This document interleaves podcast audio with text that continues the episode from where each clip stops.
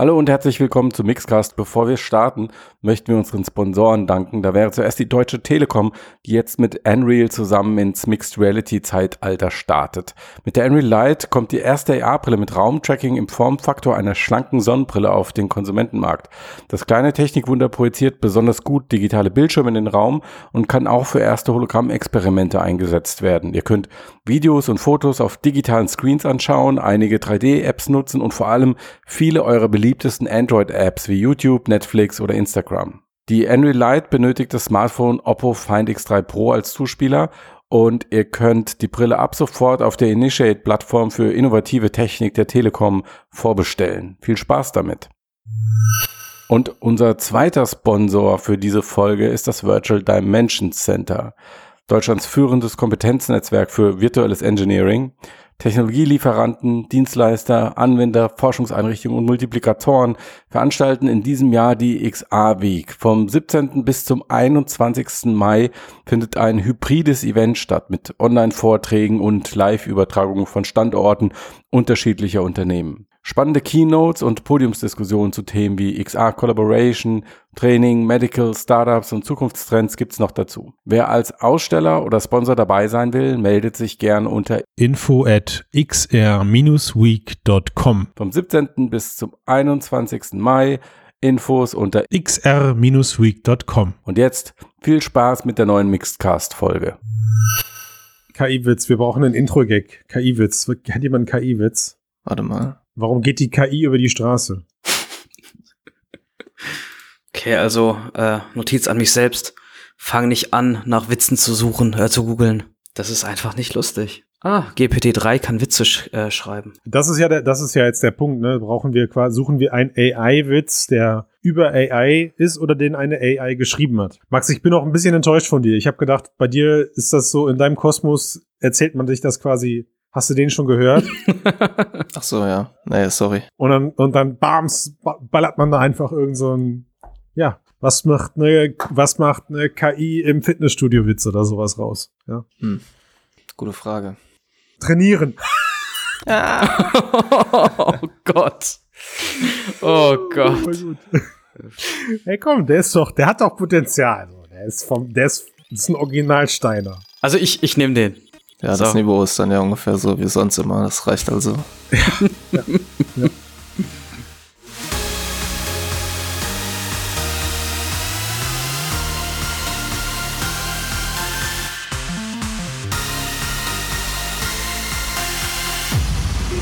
Moin, moin, Servus, Grüezi und Hallo miteinander. Herzlich willkommen zum Mixcast, dem Podcast über die Zukunft der Computer, über VR, AR und KI. Und ich begrüße euch bei der Folge 239, Max und Robin. Hallo, hi. Hallo zusammen, hi. Matthias hat letzte Woche irgendwann in einem Cast gesagt, never change the winning team. Ich finde, das passt auf diese Runde genauso gut wie auf die Runde aus der letzten Woche zusammen. Also, es ist gar nicht so lange her, Robin, da hatten wir dich noch als Gast angekündigt. Im selben Cast aber gesagt, du bist Inventar und stehst irgendwie in der Ecke und keine vier Wochen später bist du wieder mit von der Partie. Du solltest überlegen, ob du da mal mit der Geschäftsführung des, der Mixed-Seite drüber sprichst, ob wir dich nicht offiziell zum Rooster zählen dürfen, ja. Oh, das wäre doch was. Ey, du kriegst, du kannst Fame, Visitenkarten, Jobs, also Max und ich, wir können uns vor Jobs gar nicht mehr retten. Ja. ja. Und du wirst auf der Straße und beim Bäcker angesprochen. Das ist großartig, ja. wirklich. Und du wirst nicht bezahlt. Das ist das Beste dafür, weil es ist alles ehrenamtlich, alles für die Sache. Ja. Das macht natürlich am attraktivsten an. Ja. Und du kannst bestimmt auch ein T-Shirt bestellen. Irgendwie Mixed Cast, Teammitglied. Du hast du so ein T-Shirt oder was? Mir wurde erzählt, solche T-Shirts gibt's gar nicht. Ja, aber die, vielleicht können wir die einfach drucken lassen. Wahrscheinlich gibt es die in meiner Größe nicht. Das hat man mir versucht, durch die Blume zu sagen. Doch so äh, bauchfrei gibt's ne? Ja. Zum Glück ist keine Videokamera bei diesem Cast an. äh, ich würde mal gern wissen, wie ich eigentlich in den Köpfen unserer Hörer und Hörerinnen aussehe. Wer weiß. Wahrscheinlich hm. gibt's gar kein Bild, weil wir haben eh nur KIs als Hörer. also ein Aufruf an alle, die zuhören, schreibt das später in die Kommentare. Bloß nicht. Bloß nicht, Robin. Was tust du mir da an? Genau, eine Zeichnung. Eine Zeichnung ist auch gut. Aber nur, wenn sie von einer KI stammt. Genau. Warum, warum dieser Aufhänger? Warum dieses Bimbam? über all das, was wir quatschen. Wir haben coole Themen für heute mitgebracht. Wir haben einen interessanten Mix zusammengestellt, der bei uns dafür gesorgt hat, dass wir Robin dich auf jeden Fall auch mit wieder dabei haben und Max, du ja sowieso bist nicht mehr wegzudenken, wenn es um die KI-Themen geht. Und ich bin immer so, ich bin so der Benchmark, wisst ihr? Wenn ich das verstehe, dann, ey, dann läuft's. Dann haben das auch die anderen Leute im Auto und so verstanden. Und wir sprechen heute über ähm, Promethean AI. Das ist eine künstliche Intelligenz, die Designern dabei hilft und Designerinnen, Entschuldigung, dabei hilft, ähm, 3D-Welten möglichst detailgetreu zu erstellen. Und äh, Robin, du hast sie ausprobiert. Dann wollten wir noch ein bisschen über Ludo AI sprechen. Das ist die künstliche Intelligenz, die einem im Vorfeld eigentlich eher dafür sorgt, wenn es darum geht, eine Idee zu bekommen, was man denn überhaupt für ein Game umsetzt. Mhm. Am Ende würde ich sagen, gehen wir hier aus dem Cast raus mit einem fertigen Game-Konzept, was es so vorher noch nicht gab. Das Design steht fest, oder? Wie seht ihr das? Ein ganzheitlicher Ansatz. Ja, das hast du schön durch, durchgeplant, Um, muss um man bei der, dieser, der Metapher dieser Runde zu bleiben. Ich wünsche mir, dass wir dieses Mal wieder die Katzen einbauen. Ähm, Autos hatten wir beim letzten Mal. Und jetzt, und jetzt hätte ich gerne noch äh, Propellerflugzeuge und Algebra. Moment, das muss ich mir erstmal aufschreiben. Ja, Algebra. Puh. nee, nee, nehmen wir, nehmen wir Philosophie. Komm, das ist, das macht's auch mit Max ein bisschen spannender. Hm. Nehmen wir Philosophie. Das Thema, das Thema des Games, was wir heute entwickeln. Und an diesem Beispiel möchte ich heute alles erklärt bekommen, was wir besprechen, bitte. Okay. Also bis eben dachte ich ja, du hättest einen guten Plan, aber jetzt Nee, bin ich mir nicht mehr so sicher. Glaubst du, ich gehe jemals mit dem Plan rein? Nein, nein. Okay, dann äh, fangen wir quasi vorne beim, ähm, fangen wir an, wenn wir das Konzept erstellen mit Ludo oder? Du meinst, macht mehr Sinn, wenn wir mit Ludo AI anfangen. Ist mir beim Intro auch aufgefallen, dass es mehr Sinn macht zu sagen, wir starten erstmal mit der KI, die uns die Idee generiert. Was ist das Hm. denn? Fang doch mal bitte an, Max. Was ist denn Ludo AI? Äh, ja, Ludo ist eine Plattform, die wird als ähm, Software as a Service quasi verkauft. Dahinter steht JetPlay, das sind eigentlich so Entwickler von Hyper-Casual-Spielen, wie sie es nennen, also Mobile Games. Mhm. Ähm, und die haben sich halt gedacht, hey, statt immer uns selber unseren neuen Supertitel auszudenken, der ja, wie man sich das vorstellen kann, sind Hyper-Casual-Games jetzt äh, Hyper Casual, Junge. Das ist auch ein anderes Wort für richtig scheiße, oder? Also sagen wir, sie sind halt sehr simpel, Okay. ähm, eine simp einfache Idee, einfache Click-Games, Mhm. ziemlich easy umgesetzt. Und äh, die haben sich gedacht, hey, warum sollen wir uns das immer selber ausdenken, wenn wir einfach eine KI generieren lassen können? Und die Idee in der Ludo ist quasi, dass ich, ähm, wenn ich Spieleentwickler bin und die Zielgruppe ist aktuell halt eben Mobile Games, ich auf Knopfdruck mir so äh, nicht direkt Prototypen, aber so eine Grundidee generieren lassen kann. Also eine kurze Beschreibung, ein Titel. In der Beschreibung steht so ein bisschen, worum geht's in dem Game, was könnten Gameplay-Mechaniken sein und dann auch so ein bisschen Artwork direkt. Ähm, dahinter steht eben das, was man halt schon so aus der, wer uns zuhört, kennt. Ähm, OpenAI ist GPT-2 oder irgendwas ähnliches. Sie setzen auf jeden Fall auf diese Transformer-Architektur, die sich in der Sprachgenerierung ja sehr bewährt hat in letzter Zeit und haben quasi ihre Plattform trainiert mit einer Million oder noch mehr von äh, Beschreibung von Games. Sie haben im Prinzip, so stelle ich mir das vor, die waren so, wollten nicht wirklich darüber sprechen, wie sie es genau ja gemacht das haben. Betriebsgeheimnis sozusagen.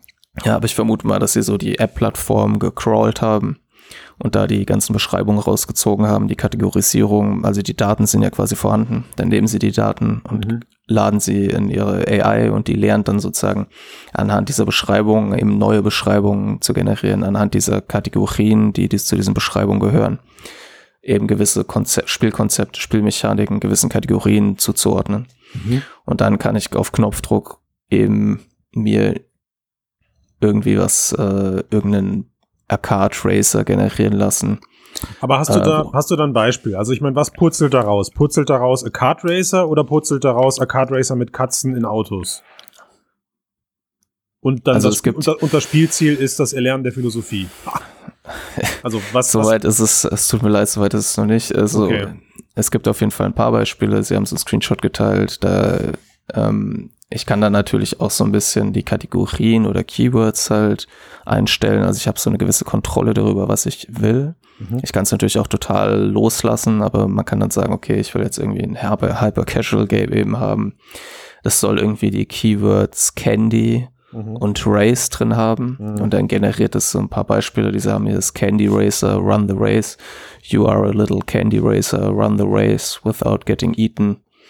Um, your job is to run the race without getting eaten. Ja, das entwickelt so ein total billiges Spielkonzept, Okay. wo ich dann irgendwie mit dem Auto rumfahre und irgendwas will mich essen. Das ist halt so ein. Fluchtding. Dann gibt's Ninjas Candy Meter. You are a ninja with a Candy Meter, meter, but you have to avoid the candies as long as you can. Was auch immer das heißen soll, ja, dann Mhm. er erkennt man so ein bisschen, okay, es generiert natürlich unter Umständen auch widersprüchliche Konzepte. Mhm.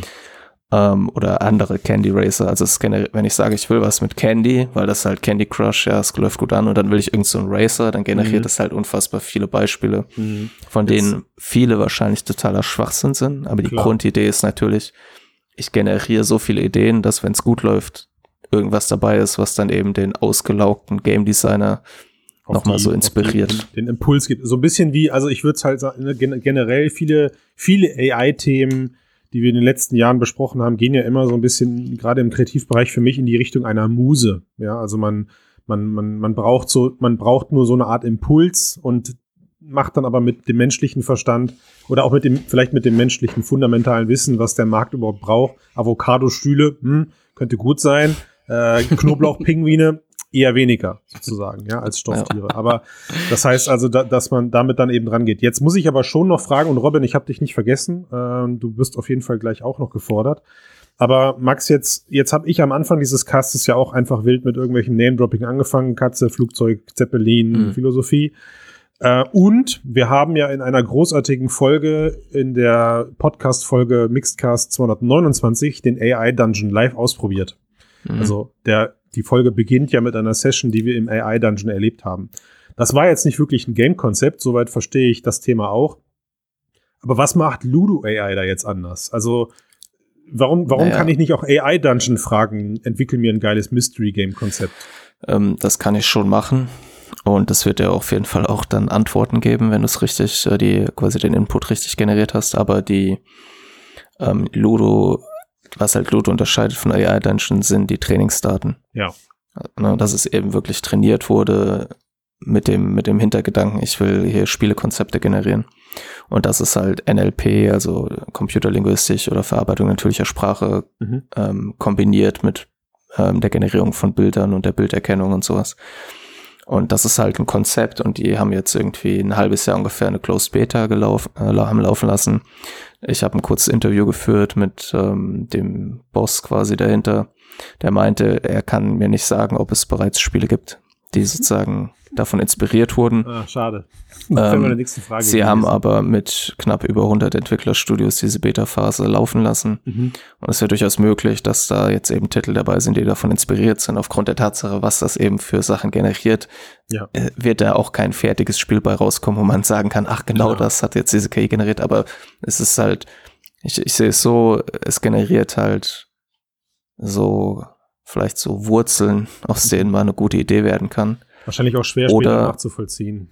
Genau, oder es generiert halt einfach den, das nächste Hyper-Casual-Game, was halt niemanden interessiert.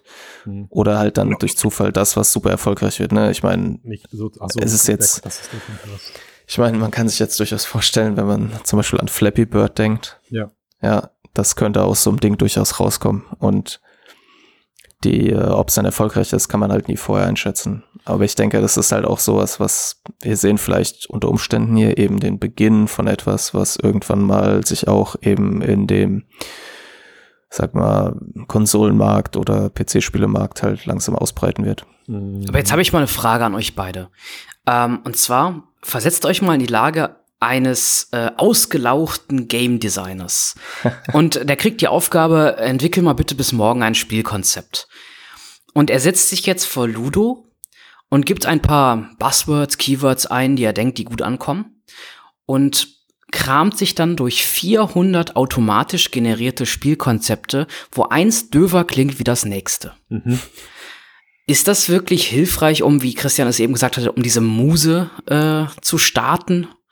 Oder, oder Mm. sowas in dieser Richtung? Glaubt ihr das wirklich, dass das hilf helfen kann? Also ja, Robin. Also ich, ich mach's, ich kann es auch direkt an einem Beispiel festmachen, glaube ich. Ich meine, es- ich, es ist natürlich schon so, dass man so eine Ludo AI oder dass ich selber so eine Ludo AI auch immer versuche zu bewerten, okay, wie, inwieweit kränkt das jetzt ein, ein, ein Menschen, der sich solche Konzepte eigentlich ausdenkt und wie weit hilft es ihm tatsächlich? Ja, andere Leute andere Leute nennen das vielleicht dann eben, sie, sie gehen auf Inspirationsreise, sie machen mal eine Runde Urlaub, gehen eine Runde durch die Stadt, ja, weiß ich nicht. Also die, die du hörst ja oft von den verrücktesten Game-Konzepten, wann sie den Leuten äh, entstand, entstanden sind. Ja, Doc Brown hat die Zeitreise erfunden, als er von Toilette gefallen ist, so sinn, sinngemäß. Ne?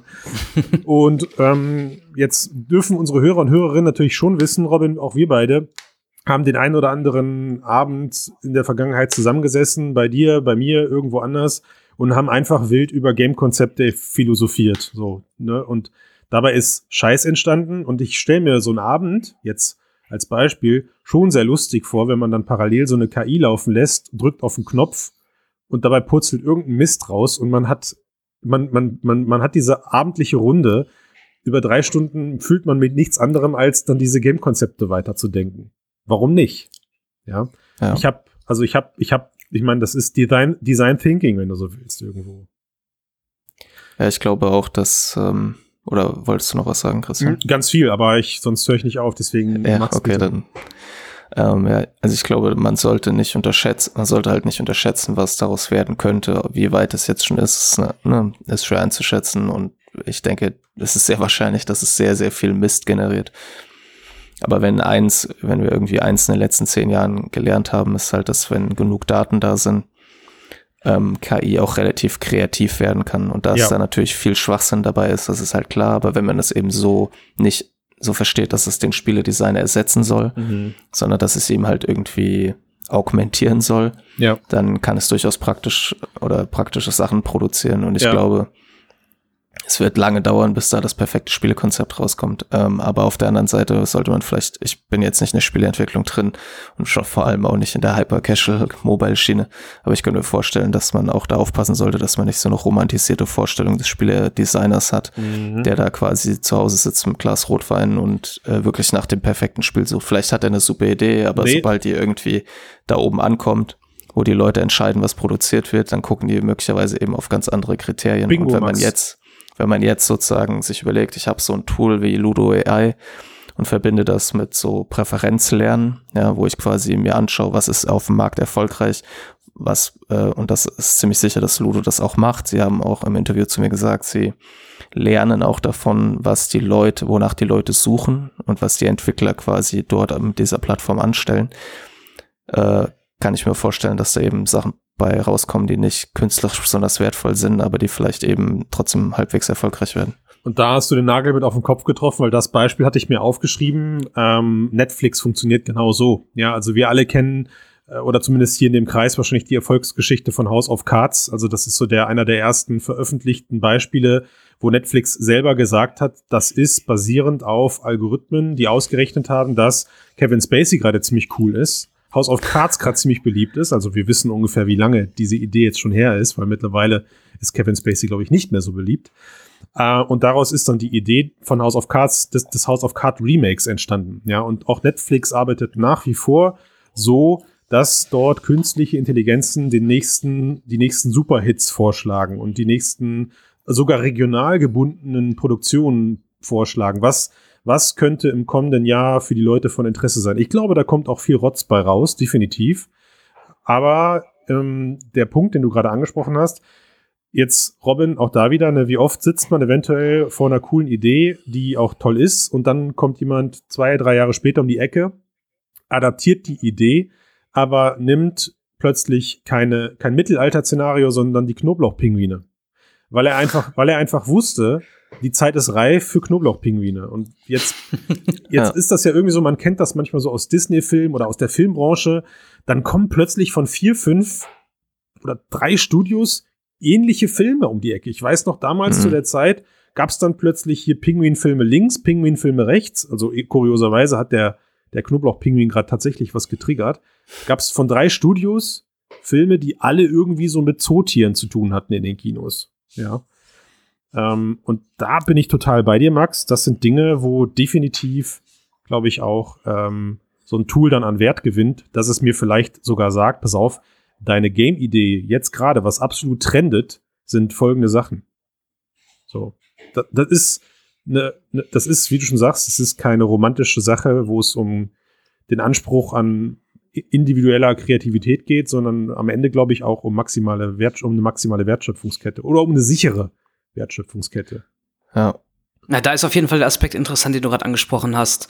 Äh, eine Idee, die ich heute habe, die ist möglicherweise morgen schon un uninteressant. Ich brauche also eigentlich eine Idee, die übermorgen interessant ist. So ist es. Weil Entwicklungszeit und Vermarktungszeit und, und, und, und. Bis das beim, beim Kunden wirklich ankommt, bis Ja. dahin ist schon wieder so viel äh, Zeit vergangen. Es ist natürlich auch ein, es ist, glaube ich, auch ein Paradebeispiel, dass sie mit den Hyper-Casual-Games anfangen, eben weil die Ja. Algorithmik da recht einfach ist. Also ich meine, wir kennen beide Studios, Robin, die äh, haben Game-Templates und diese Game-Templates, da stülpen sie dann einfach nur eine andere Grafik drüber von Lizenzprodukten und vermarkten dasselbe Game, aber plötzlich unter acht verschiedenen Kinder-Lizenzproduktmarken. So. Interessiert die Zielgruppe nicht, weil die eine Zielgruppe kennt das andere Lizenzprodukt nicht oder die Leute, die sich, die das Game in Playmobil-Form spielen, spielen es aber nicht in Klemmbaustein-Form. So. Ja. Und so weiter. Okay, cool. Also die Frage ist am Ende, wer würde dafür Geld bezahlen und wenn ja, wie viel? Aber ich, ich denke mir schon, dass äh, je valider, je, je valider dieses Produkt werden kann, das Ganze dann auch interessant ist. Mit Blick auf die Uhr. Ja, jetzt haben wir, jetzt haben wir eine Game-Idee bekommen, nämlich autofahrende Katzen werden was von Zeppelin gefressen. Wie komme ich denn Okay. jetzt? Wie komme ich denn Das jetzt? klingt nach, einer- nach einer validen, äh, generierten. Stellt euch das vor, so ein Zeppelin Äh. mit so einem Maul. Das solltest du doch rausschneiden, lieber. Das ist einfach zu gut. Ach so, so meinst du das? Na, dann lasse ich es drin und hoffe, dass irgendwer anders dann das Game umsetzt. Ich möchte so Zeppeline mit so riesigen Mäulern. ähm, jetzt, jetzt haben wir noch die für mich eigentlich viel spannendere Geschichte heute, nämlich Promethean AI.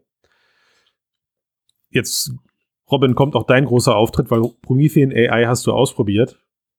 Aber auch hier würde ich Max bitten, ob er mir mir vorher mal bitte kurz erklärt, was macht das Ding überhaupt, Mann? Mhm. Also im Prinzip äh, versucht Promethean ja erstmal das äh, Level-Design im- in der Game-Entwicklung zu vereinfachen ähm, und setzt dafür auf verschiedene Werkzeuge, die letzten Endes das, also die Ursprungsvision war, was wäre eigentlich, wenn ich ein Tool habe, dem ich einfach sage, generiere zum Beispiel ein Wohnzimmer und es würde automatisch vier Wände setzen, Fenster, Türen zu anderen Räumen, es würde da ein Sofa reinsetzen, ein TV oder was auch immer. Und dann würde ich sagen, ja, okay, aber mein Spiel, das ich gerade entwickle, spielt aber in den 80ern. Also entwickel mal bitte ein Wohnzimmer aus den 80ern und dann würde es automatisch eben den TV ändern, die Tapeten austauschen, ähm, den Hintergrund, den man aus dem Fenster raus sieht, verändern. Das ist so die Grundidee. Und das ist das, was sie heute Level 5 nennen ähm, oder Level 4, je nachdem. Äh, und sie sagen aber, wir, damit kann man natürlich nicht anfangen. Und Promethean AI ist quasi deswegen ein Werkzeug, das es aktuell für die Unreal Engine 4 gibt und auch für, ich glaube, 3ds Max, oder? Ja, genau. Ro- Robin, genau. Und was auch für andere Werkzeuge erscheinen soll, wo ich im Prinzip so eine Art zentrale Konsole habe, in der ich einfach sagen kann, hier, ähm, gib mir einen Stuhl. Und ohne dass ich dann per Hand sozusagen in der Asset-Bibliothek nachschauen muss, gibt es mir halt einen Stuhl, dann sage Ja. ich, ja, zeig mir mal Alternativen an.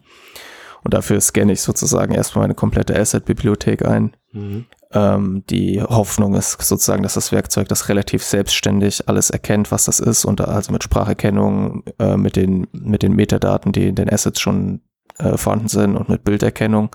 Also erkennt, ey, das ist ein Stuhl, das ist ein Holzstuhl, das ist ein Stuhl aus Stahl, das ist ein grüner Stuhl oder was auch immer. Und dass ich darüber sozusagen relativ einfachen Zugriff auf meine Bibliothek habe, dass die Sachen intelligent sortiert werden, dass Mhm. es dann irgendwann auch erkennt, okay, auf einem Tisch, auf einem Holztisch im Wohnzimmer steht üblicherweise andere Gegenstände als auf einem Schreibtisch. Also es legt schon Ja. eine Wertigkeit in die jeweiligen Assets und versteht die Zusammenhänge. Im Idealfall, sagen wir es mal. Ich weiß jetzt Genau, schon das aus ist- der, aus der das ist so- Genau, das ist sozusagen die Idee dahinter Ja. und die versuchen halt eben ihren, ihren Kunden diese diese Fähigkeiten sozusagen auch zur Verfügung zu stellen. Ja. Und natürlich kann das Ding das nicht von Anfang an, sondern es erfordert viel Lernen. Also es quasi setzt auf eine Mischung aus, es zieht Informationen aus den Metadaten, Handarbeit, also der Entwickler oder Designer muss wirklich quasi nochmal durch, dadurch schauen, was da per Hand, was da, Da wird jemand abgeholt. sorry, ja, ich wohne an der Straße, ähm, Auf oder an? Das ist so schlimm, Mann. je nachdem, ja. Heute wohne ich an der Straße. So ist es jetzt so, dass quasi, ich habe halt sozusagen Metadaten, aus denen ich Informationen ziehe. Ich muss per Hand gucken, hat das Ding eben das gut erkannt. Bloß die versuchen, dass das System auch so selbstständig lernen kann, wie ich zum Beispiel, die haben das in ihrer Keynote, zeigen sie das Beispiel, ich erstelle ähm, einen Zeltplatz Ja. und dann möchte ich sozusagen in Zukunft, wenn ich ein großes Projekt habe und ich in meiner offenen Welt mehrere Zeltplätze generieren möchte, kann ich dem sagen, hey, schau dir das mal an, dann lernt es sozusagen hoffentlich die Struktur, die kann ich dann auch nochmal fixen, wenn es falsch äh, macht. Und dann kann ich in Zukunft, das sozusagen die große Vision, sagen, hey, generiere mir einen Zeltplatz und dann setzt es Mhm. automatisch ein Zelt, Sachen in das Zelt, die da Okay. reingehören, einen Tisch und kann dann halt theoretisch das so fein einstellen, dass es zum Beispiel ein Ork-Zeltplatz anders aussieht als irgendwie ein, ein, äh, Hobbit-Zeltplatz oder so. Also das Video dazu habe ich mir angesehen, ähm, ist hoch beeindruckend, vor allem, weil ja dann gerade so Späße damit gemacht werden, wie macht dieses Wohnzimmer jetzt im Stil der 70er, im Stil der 50er und dann entsprechend bei entsprechender Asset-Bibliothek darauf zugegriffen wird. Ähm, man, man hat vielleicht in unserem Cast auch schon mal in der Vergangenheit vom Promethean AI gehört, weil der ursprünglich erste große öffentliche Schlag war ja mit diesem Kinderzimmer der 80er Jahre, glaube ich. Ne, damit hat man das Ganze dann ja das erste Mal so öffentlichkeitswirksam auch in den Medien gesehen. Jetzt sind sie ein bisschen weiter. Jetzt habe ich aber gerade Folgendes rausgehört. Am Ende kaufe ich oder lizenziere ich mit Promethean AI keine, keine Asset-Datenbank, sondern dieses ganze Ding ist am Ende ein, ein, ein, ein Toolset, was mit meiner Asset-Datenbank funktioniert. Und das ist etwas, Robin, das hast du für uns und für heute ausprobiert, richtig? Genau. Okay, dann erzähl doch mal, was du gemacht hast und wie du vorgegangen bist und dann reden wir so nach und nach über das Ergebnis.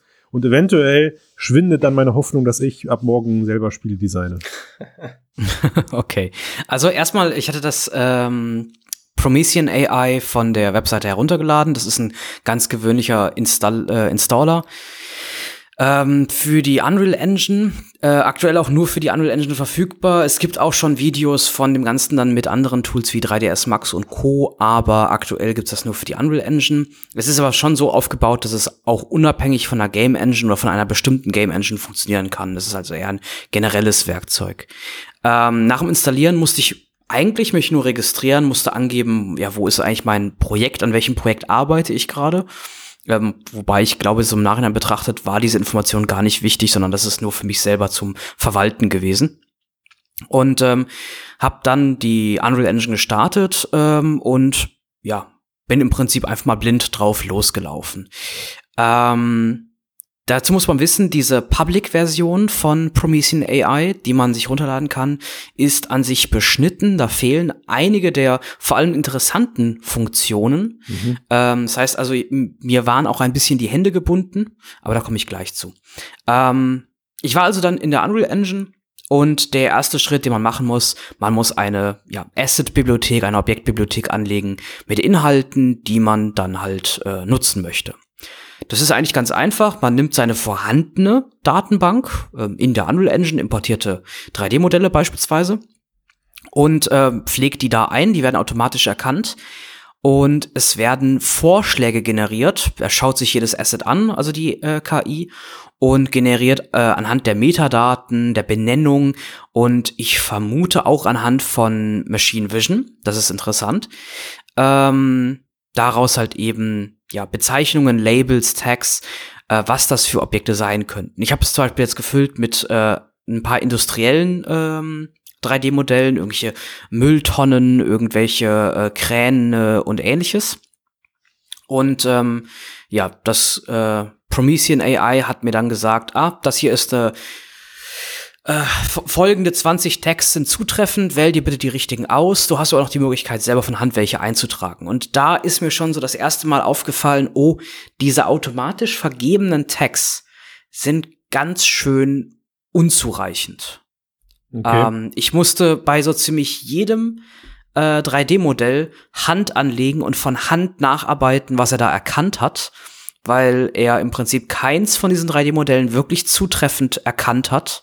Das heißt also, das war ähm, ja jede Menge, in Anführungszeichen, Arbeit, das Mhm. nochmal nachzuarbeiten. Was waren Äh, das für 3D-Modelle? mh, realistisch aussehende 3D-Modelle von, wie gesagt, ähm, einer Umgebung im industriellen Stil, also so, so, ein ha so eine Hafenszene mit verschiedenen Hafenkränen, mit Containern, mit, mit äh, Paletten und so. Das waren alles solche Gegenstände. Ähm, aber alle hier wichtig im realistischen Stil, also nichts Ja. Stilisiertes und Okay. Co.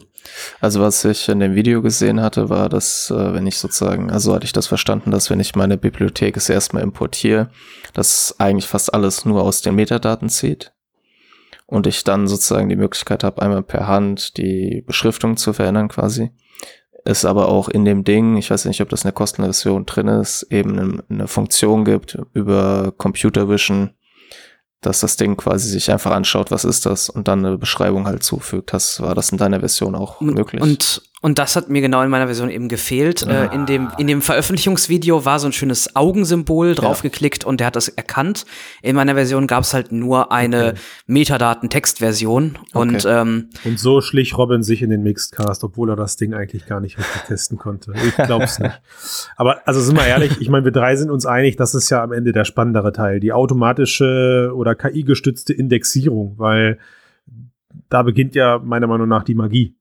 So, Mhm. also wenn ich dem Ding einfach eine Asset-Datenbank geben kann und Hex Hex eine, eine, eine Rechenzeit, Rechenzeit X oder Zeit spät, Zeit X später ist äh, die ganze Datenbank indexiert, vielleicht sogar mit Text, die ich selber gar nicht setzen würde. Ja, also ein Stuhl kriegt jeder noch benannt, aber ein Stuhl, dunkelbraun, hellbraun, Holz, Eiche, Furnier, ich weiß nicht was, ja, 90er Jahre, 70er Jahre, da, da wäre ja für mich jetzt die, ähm, der, der, der tatsächlich interessantere Teil versteckt gewesen. wobei, das hat er aber gemacht. Also beispielsweise über die, also die Größe hat er errechnet, aber auch die durchschnittliche Farbe. Das heißt also, er hatte sich das ganze 3D-Modell angeschaut von allen Seiten, vermutlich das Material, und hat errechnet, um die Durchschnittsfarbe hier ist dunkelgrau, hier ist grün und hier ist blau von jeweils verschiedenen Container-Elementen.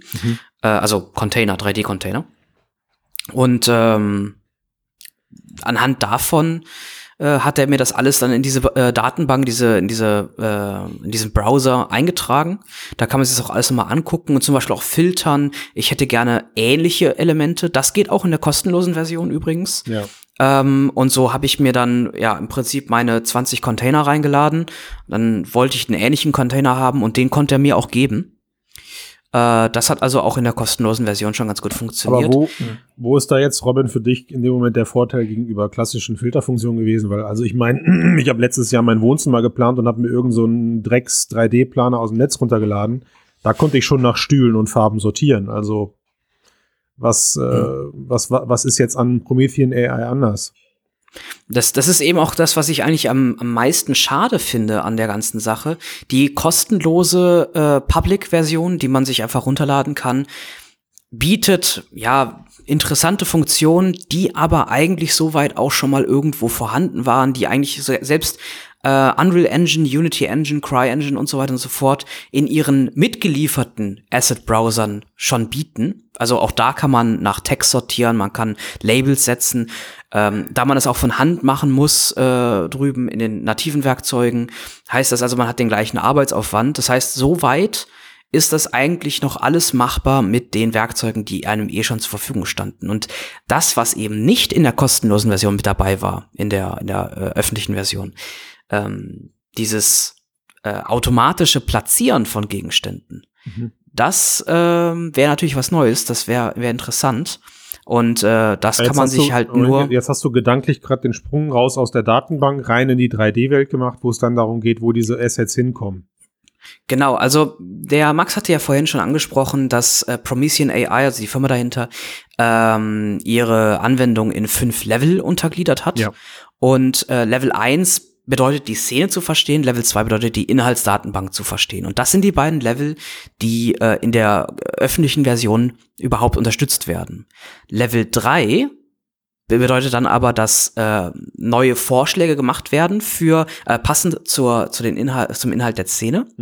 Und Level 4, das anhand dieser Vorschläge wirklich auch in der Szene Änderungen ge gemacht werden. Man hat also, man sagt also wirklich nur, gib mir bitte ein, ein äh, Zimmer, wie es in den 70ern aussah und ähm, automatisch erzeugt einem die äh, KI die Änderungen, die man benötigt, um aus dem bestehenden ein, eine andere Variante zu machen, in der halt alles auf 70er aussieht. Mhm. Ähm, dazu gibt es noch das Level 5 das hatte Max gerade eben auch angesprochen, das würde dann wirklich das komplette Welten äh, generiert werden können. Ähm, und das, was in der öffentlichen Version drin ist, ist halt nur Level 1, Level 2. Und ähm, Level 3, Level 4, das kann man sich in Videos anschauen. Da sieht das auch sehr interessant aus, aber ich denke mal auch da wird die KI nur so gut funktionieren, wie man sie trainiert hat, wie man die Labels, die Metadaten gesetzt hat. Würden wir alles Und glauben, was in Videos gezeigt wird, dann wäre wär Augmented Reality von Microsoft schon fertig. Ja, ungefähr so. Also alles immer mit so ein bisschen äh, Vorsicht genießen. Genau, und Level 5 sagen sie selber noch, da Level 4 noch nicht ganz ausgereift ist, macht es noch keinen Sinn, sich an Level 5 zu setzen, auch wenn, wie im Video gesagt, äh, der Ursprungsgedanke ist, wir fangen direkt mit Level 5 an. Mhm. Und beim Herangehen an die Entwicklung davon haben sie dann gemerkt, wir müssen vielleicht kleiner anfangen und erstmal die Level 1 bis 4 äh, auf die Reihe kriegen. Und Level mhm. 1 bis 3 würde ich, also 1, 1 und 2 kann man ja selber ausprobieren in der kostenlosen Version. Das hat auch sehr gut funktioniert. Also auch die, die Auswahl, die Selektierung von Elementen in der Szene über die KI, wenn die Texte dann richtig gesetzt sind, ist äh, butterweich, sehr gut. Also das, das ist wirklich ein sehr schönes Auswahlsystem. Du hast das dann per Sprache gesteuert oder? Einfach per, ähm, per Eingabe Befehl, im Textfeld. Ja. Okay. ja. Und äh, deswegen würde ich behaupten, zumindest das Level 3, ähm, wenn das gut gefüllt ist, kann ich mir sehr gut vorstellen, dass das auch funktioniert. Bei Level 4 hat man selbst in dem veröffentlichten Video gesehen, dass das mit dem, mit dem Zusammenbau der äh, Szene noch so ein bisschen mhm. holprig ist. Also bei, da, bei da Blättern oder so hat man das gesehen. Die Blätter werden äh, so auf dem Schreibtisch platziert, dass sie in andere Objekte reinklippen oder irgendwo drüber schweben. Genau, oder, oder sowas, ne? Flasch, Flaschen, die am Schweben sind ja, ja, und Co. Gesehen, ja. ja. Okay, ähm, ich meine, vielleicht können wir ja mit Promethean AI in Kontakt treten und äh, irgendwann mal darüber nachdenken, ob du die anderen Level dann für uns austestest und dann hast du auch wieder die Gelegenheit, äh, in einem weiteren Cast dann hier vertreten zu sein. Aber wie wäre denn so dein Fazit aus diesem Bereich? Also die Sachen, die du jetzt schon testen konntest, du sagtest gerade beiläufig, das war schon ganz gut. Aber auch da wieder, jetzt musst, jetzt bist du ja hier, um es für uns zu vergleichen. Im, wie sieht eine klassische Development Workflow, wie sieht, wie sieht ein klassischer Development Workflow aus und wie weit hilft er dir jetzt, wenn du mit Promethean AI arbeitest? Mhm. Also Promethean AI als Hilfswerkzeug für Level-Designer sehe ich als eine ganz starke Sache an. Ähm, wenn da die Datenbank gut eingepflegt ist, man das, das Ganze gut aufgesetzt hat, äh, dann kann man mit Promethean AI als Level-Designer auf jeden Fall viel Zeit sparen. Ähm, als Werkzeug aber, das wirklich selbstständig Welten generieren soll. Und das war mein Ursprungsgedanke, als ich das erste Mal jetzt über Promethean AI gestolpert bin, als ich Max Artikel gelesen habe. Mhm. Ähm, dachte ich, okay, cool, du bringst der, der KI bei, wie du deine mittelalterlichen Burgen baust. Und äh, jetzt hätte ich gerne ähm, nehmen wir mal ein Open-World-Spiel und äh, ich laufe in der Welt rum und der generiert mir einfach äh, munter weiter mittelalterliche Burgen und äh, ich habe quasi ein endloses Open-World-Spiel und genau das ist der. Während der Laufzeit oder was hast du da gedacht? Genau das habe ich gedacht. Und ähm, das ist auf jeden Fall nicht die Richtung, wo ich es ursprünglich gedacht Aha, hatte, sondern okay. es ist auf jeden Fall als Werkzeug zu betrachten. Okay, ja. ja. Also da war ich einfach falsch, falsch rangegangen.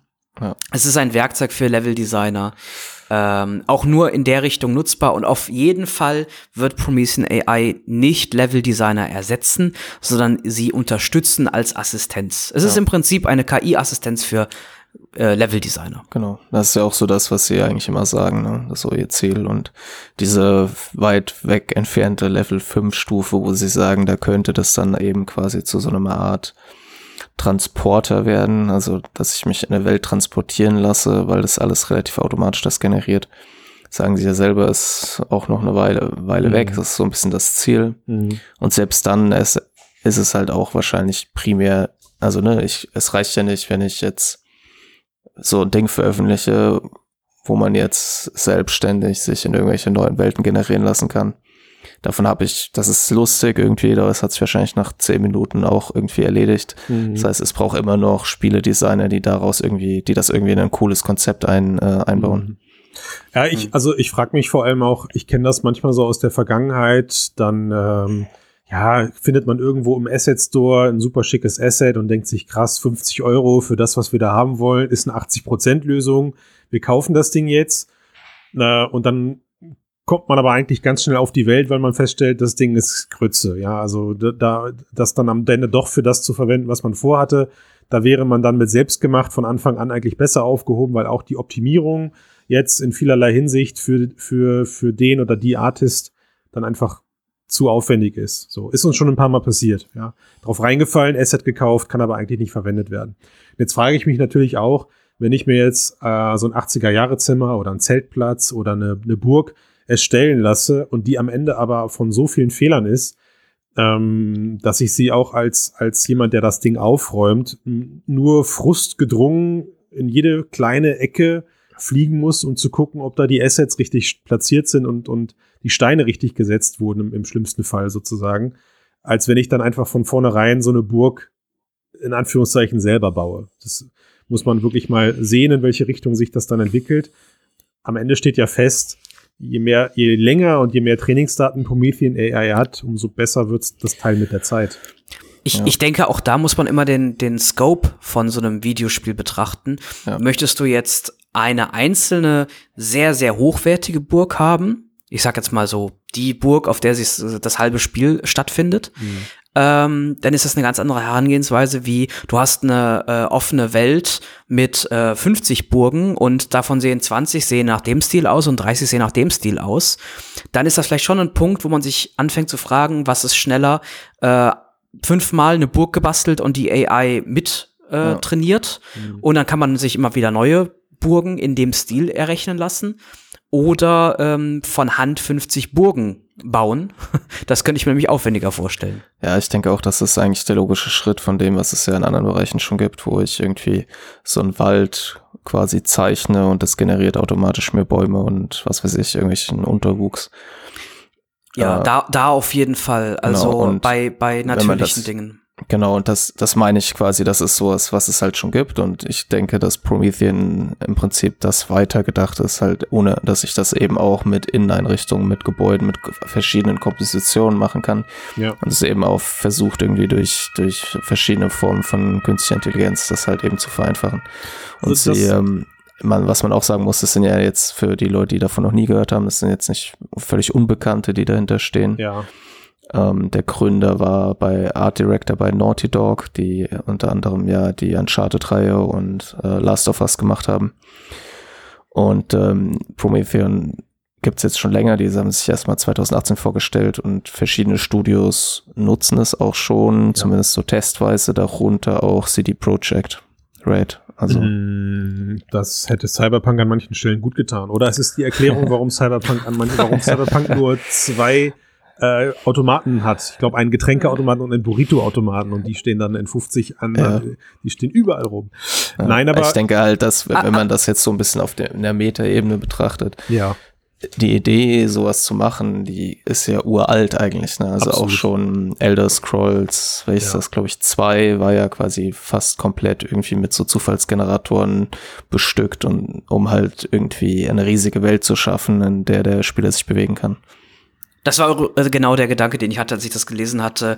Ich dachte sofort an Daggerfall, also an Elder Scrolls Ja. 2 gedacht, was halt eben eine nie endende automatisch generierte Welt bietet. Das Problem damals war halt nur, ich meine, das war in den 90ern, ähm, dass die, die automatisch generierten Welten total langweilig und, und leblos waren. Ja.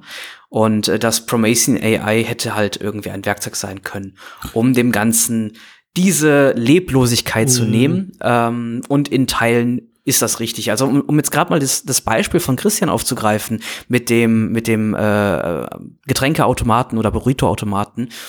Promethean sorgt nicht dafür, dass du tolle neue äh, Getränkeautomaten Genau. hast, aber dass vielleicht alle 50 Getränkeautomaten in einem Videospiel ein klein bisschen anders aussehen, ihren eigenen Charme, ihre eigene äh, Veränderung dabei haben. Der eine hat da irgendwie eine, eine Dose oben draufstehen, der andere nicht. Was sonst halt so Details sind, wo ein Level-Designer schon recht viel Zeit mit verbringt, wenn er sich halt wirklich Gedanken machen muss, wie kann ich alles anders aussehen und lebendig aussehen lassen. Mhm.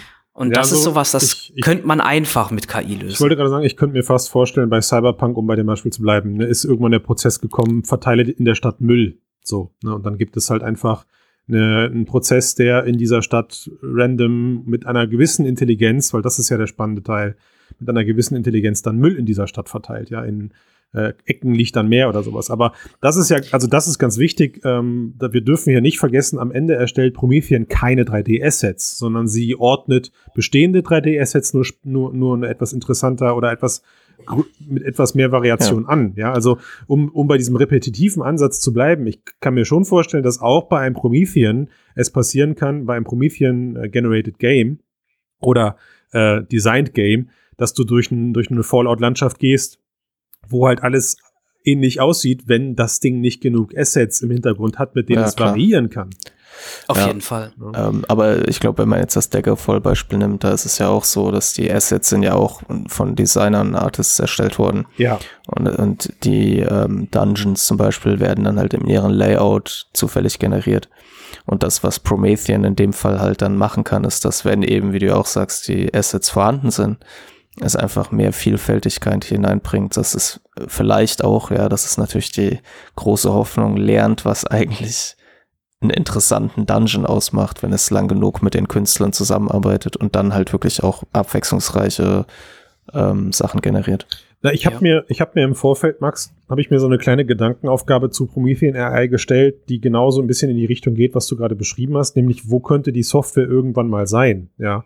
Und wenn ich mir natürlich jetzt vorstelle, also für mich der, der absolut interessanteste Teil eigentlich an Promethean AI ist das Verstehen der Assets. Also wenn diese automatische Indexierung irgendwann so richtig flawless, also richtig reibungslos funktioniert. Ähm, jetzt stellt euch mal Folgendes vor. In der Zukunft laufen Menschen mit iPhones und, und LIDAR-Scanner-Smartphones rum und produzieren die und, und füllen die Sketchfabs dieser Welt mit 3D-Daten. So. Und irgendwann gibt es eine Koop oder Sketchfab kauft Promethean oder umgekehrt. Und du, Robin, hast jetzt die Möglichkeit, mit deiner Promethean AI zu sagen, verdammt nochmal, ey, jetzt stehe ich hier in diesem Raum ähm, und bräuchte, ich bräuchte mal eine Auswahl an Stühlen. Und zwar Stühle aus einer gewissen Epoche oder Stühle aus Knochen. Ja. Und dann schaltest du Promethean AI an und Promethean AI hat im Hintergrund Sketchfab angezapft, wo 50.000 Millionen Menschen dieser Welt ähm, Knochenstühle ist jetzt ziemlich unwahrscheinlich, aber bleiben wir mal bei normalen Stühlen eingescannt haben. Also es gibt eine Datenbank, wo einfach ein riesen indexierter Fundus, ein riesengroßer automatisch indexierter Fundus aus 3D-Assets liegt und du kannst die in deinem Game verwenden. Und im Idealfall wäre es ja sogar so, dass du Promethean AI in deinem Moment nicht fragst, ich brauche jetzt Knochenstühle, sondern du sagst, hey Promethean AI, was passt denn jetzt hier in die Szene? Was, was passt denn hier zu? Und dann guckt es sich die Assets an. Gerne, nicht auf, nicht auf der Computer Vision Basis von mir aus. Die darf ja dann gerne die Text lesen.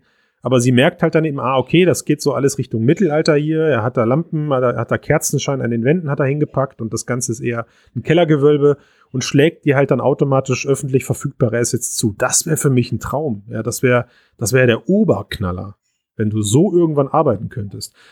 Ja für mich verpufft halt gerade noch so ein bisschen der Charme, dass sich das Ding auf meine eigene Asset-Datenbank begrenzt. Das finde ich noch so ein bisschen traurig. Mm. So, es ist verständlich. Es ist aber, es ist, ist aber auch gut eigentlich. Klar, Klar, es ist, weil, weil, weil, weil, weil natürlich dann dein ähm, Game ja. Äh, in, deinem, in deinem Look und Feel und so auch bleibt. Aber was man dazu sagen muss, es ist ja jetzt nicht so, dass du sozusagen da nur deine Assets-Datenbank reinladen kannst und dann nichts anderes. Ne? Also die ja. haben neben ihrem eigentlichen Hauptwerkzeug auch das sogenannte Palette vorgestellt das so ein Kooperationswerkzeug ist, so eine Plattform, wo Leute halt im Team untereinander alle möglichen Formen von Medien und Daten teilen können. Mhm. Und ich kann da quasi Assets einfach direkt reinziehen und kann die als am anderen Ende aus diesem Palette direkt in meinen Editor ziehen und die werden sofort quasi runtergeladen und das wird ja. alles über die Cloud synchronisiert. Gut, das, das heißt, nice äh, das, das Grundgerüst für das, was du dir da halt vorstellst, existiert halt eigentlich auch schon. Ja.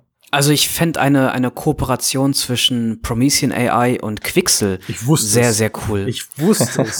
Also wer, wer, wer mal Quixel, die Megascans-Bibliothek genutzt hat, die ist super, die ist auch aufgeräumt, aber da einfach einer, einer KI sagen zu können, ich hätte gern das und das aus Eine dem und dem Bereich. Eine drei Meter Genau. hohe Felsformation hätte ich gerne. Ja, genau, so, so schön, schön detailreich Ja, mit Moos beschrieben. bewachsen. Genau, und man kriegt genau so Mhm. eine Fotoscanned äh, Geschichte und äh, platziert die einfach vor sich. Das, das, das ist Level-Design, das macht Spaß. Noch besser wäre ja dann irgendwann zu sagen, ich hätte gerne eine drei Meter hohe Felsformation mit Moos und Blumen, die nur zwei Drawcalls hat. So, das wäre okay. Ne? Aber egal. Wir dürfen, wir dürfen, dafür sind wir ja da jetzt träumen. Ich, ich, ich hoffe eigentlich eher, dass irgendwie so die, die, die, die Demokratisierung der 3D-Inhalte, von der wir hier seit Ewigkeiten träumen, durch solche Tools halt an, an Attraktivität gewinnt. Klar ist natürlich die Asset-Datenbanken, die aktuell gefüllt sind, Unity, Asset Store, TurboSquid und wie es alles heißt, da sitzen natürlich schon ähm, gute Menschen hinter, die sich Geld damit verdienen. Aber wenn eben, wie gesagt, irgendwann jeder von uns in der Lage ist, wenn er, sofern er denn möchte, seine Welt in 3D zu speichern und diese Assets halt auch irgendwo hochlädt und das auch Mhm. bere- bereitwillig be- zur Verfügung stellt, ich fänd's cool, ja, dann ist da irgendwann so ein Prozess hinter, hey, übrigens, Christian, dein Schreibtisch, den du gescannt hast, der wurde gerade in einem Game verwendet. Hier sind deine zwei Mikrotransaktionspunkte. Lass es dir gut gehen. So, ja, also Ja. deine Assets werden verwendet, du kannst sie relativ zügig erstellen. Wer weiß. Vielleicht, vielleicht erlebe ich das noch mit. So, ne? Dann verbindet man das so mit Ludo und man hat automatisch generierte Spiele. Na, ja, nein, also was ja noch definitiv fehlt, ist, dass ich dann als, äh, als Captain Steiner, wie ich hier gerade unterwegs bin und der keine Zeile Code wirklich schreiben kann, dass ich sagen kann, einer anderen KI, wenn ich dieses, Tast dieses Tastenfeld betätige, passiert bei der Tür folgender Effekt. Ja, also die Programmierung muss natürlich noch irgendwo herkommen, aber auch da, ich kenne sie jetzt nicht beim Namen, aber auch da haben wir ja schon Ansätze gesehen, wo künstliche Intelligenzen ähm, im Bereich Website-Entwicklung, glaube ich, war das letzte Beispiel. Ja, ich Mhm. brauche hier einen gelben Button und hier unten soll bitte ein, ein Optionsfenster hin. Äh, Max, ich erinnere mich, da haben wir mal drüber gesprochen. Ja, Auch das war sowas Beispiele ja von schon- GPT-3 auch, ja. Ja. Ne, also auch, Ja, auch sowas gibt es ja schon, sodass wirklich irgendwann quasi Rapid Prototyping durch Menschen stattfinden kann, die eigentlich mit der eigentlichen Entwicklung nicht viel am, am, am Hut haben. Ja, und sowas gibt man dann eventuell in fähigen Händen wie dir, Robin, und sagt, guck mal hier, das ist unser Prototyp. Du rollst kurz mit den Augen und sagst, ach du Kacke, wieder so ein AI-Geschisse, was hier gerade erstellt wurde. Aber hast dafür eben ein relativ konkretes, naja, sagen wir mal, ein, sogar ein spielbares Moodboard. Ja, du hast ein spielbares Moodboard eines ersten Prototypen, an dem dann weitergearbeitet werden kann. Ich fänd's toll. Es ist, es ist einfach so, desto besser, ich sage jetzt mal, der Kunde oder der Vorgesetzte, der Designer, wer auch immer, etwas beschreibt, und du sagst es gerade, ein spielbarer Prototyp, desto besser es beschrieben ist, desto besser kann das am Ende sich jeder vorstellen und das wäre das wäre super. Ja, dann danke ich euch an der Stelle. Ich weiß zwar jetzt immer noch nicht, also ich, ich bin ein bisschen enttäuscht, weil mit sowohl mit der ersten als auch mit dem zweiten ähm, Produkt habe ich schon herausgefunden, ich hätte mein Katzengame mit Zeppelin jetzt nicht fertig. ja. Da und du musst deine Katze irgendwie festhalten, damit du mit Lieder einscannen kannst. Ja, ich, ich, ich merke das schon. Also ich, ich komme noch zu meinem Katzen-Zeppelin-Game, aber nicht mit, nicht, nicht ausschließlich mit Ludo und Ja. Promethean AI. Aber wir haben auf jeden Fall gelernt, dass wir für solche absurden Spielkonzepte gar keine KI brauchen, sondern der Christian reicht. Ja, aber das, das Ding ist ja, und das ist ja das Gute daran, Max, Christian ist ja zeitlich begrenzt, sowohl in seiner Lebenszeit als auch in Ja. seiner aktuellen Verfügbarkeit. Und äh, die Frage ist, ob wir dann überhaupt wollen, dass Promethean und andere Tools groß genug werden, weil es sind eigentlich nur Enabler solcher absurden Spielideen wie von Christian. Hype, ich bin also der, die, die Hyper, wie sagt man, Hyper Casual Game Machine bin ich ja, oder? Ich verstehe schon. Nein, um Gottes Willen. Aber ähm, prinzipiell ist das cool, dass die Computerspielindustrie sich solchen Themen annimmt. Und ich, ich kann mir auch gut vorstellen, dass da in Zukunft die, der ein oder andere, sagen wir mal, recht lukrative Exit Richtung große Spielehersteller passieren wird. Weil ähm, das ist wie mit, wie, das ist wie mit Quixel, Robin. Ja, du fängst an und scannst den ersten, den zweiten, den dritten, den vierten, den fünften Stein und Bäume und sonst irgendwas. Und irgendwann hast du eine riesen Asset-Datenbank und dann kommt jemand wie Epic um die Ecke und sagt, du gehörst jetzt zu uns. Hm. Ja, genau so läuft's. Okay, dann bedanke ich mich doch für diese großartige, fantastische Runde mit euch beiden. Fantastischen Menschen. Wir sind jetzt in der Pflicht, auf die 5-Sterne-Bewertung auf iTunes hinzuweisen. Fertig, wir haben es schon wieder nicht an den Anfang gepackt, ey. Das gibt so Schelte, Max. Schreibt auf jeden Fall in die Kommentare, wie ihr euch den Christian Steiner vorstellt. Nein, das nicht. Das nicht. Also auch Oder, ma oder malt es einfach. Ich würde, ich würde sagen, genau, also fünf Sterne bitte auf iTunes, wer es noch nicht gemacht hat zu dem Zeitpunkt. Wir weisen auf unser fantastisches Steady-Abo hin, mit dem ihr alle Artikel im Archiv kostenlos, nicht kostenlos, äh, lesen könnt für das Geld, was ihr dann bei Steady bezahlt. Ja, und die komplette Webseite ist werbefrei. Die, ach, genau, das war's. Die Website ist dann werbefrei. Ich wusste doch, irgendwas ist dann weg, aber nicht die Kosten. Tut es einfach, aber eigentlich bin ich guter Dinge und weiß, die Menschen, die uns gerade hören, tun das eh alle, weil sie einfach unsere Inhalte schätzen, diese Runden hier schätzen und sagen, sowas gehört unterstützt. Und dafür esse ich gern mal einen Cheeseburger, weniger im Monat. So, Max, ehe bei dir jetzt nochmal irgendwie die Polizei vorbeifährt Ja, und wir uns einen Grund dafür aussuchen müssen, was da eigentlich los ist. ja Und ich meinen nächsten Cast dann aus der Zelle. Wir, also wir, wir, wir dürfen nicht sagen, wo du wohnst, aber wir wissen, es ist eine Weltstadt, weil zweimal in 50 Minuten Polizei und Krankenwagen, also ich glaube, Mhm. also ich wohne in einem Ort, da gehen die Leute noch raus auf den Balkon, wenn die Polizei irgendwo lang fährt, weil man gucken will, was da los ist. Das passiert so selten. Ja. Ja, Gut. Tschüss zusammen. okay. Vielen Dank für die Runde Wie- und macht's gut. Ciao, ciao. Hat, hat mir wie immer Spaß gemacht und wir sehen uns beim nächsten Mal. Ciao, ciao.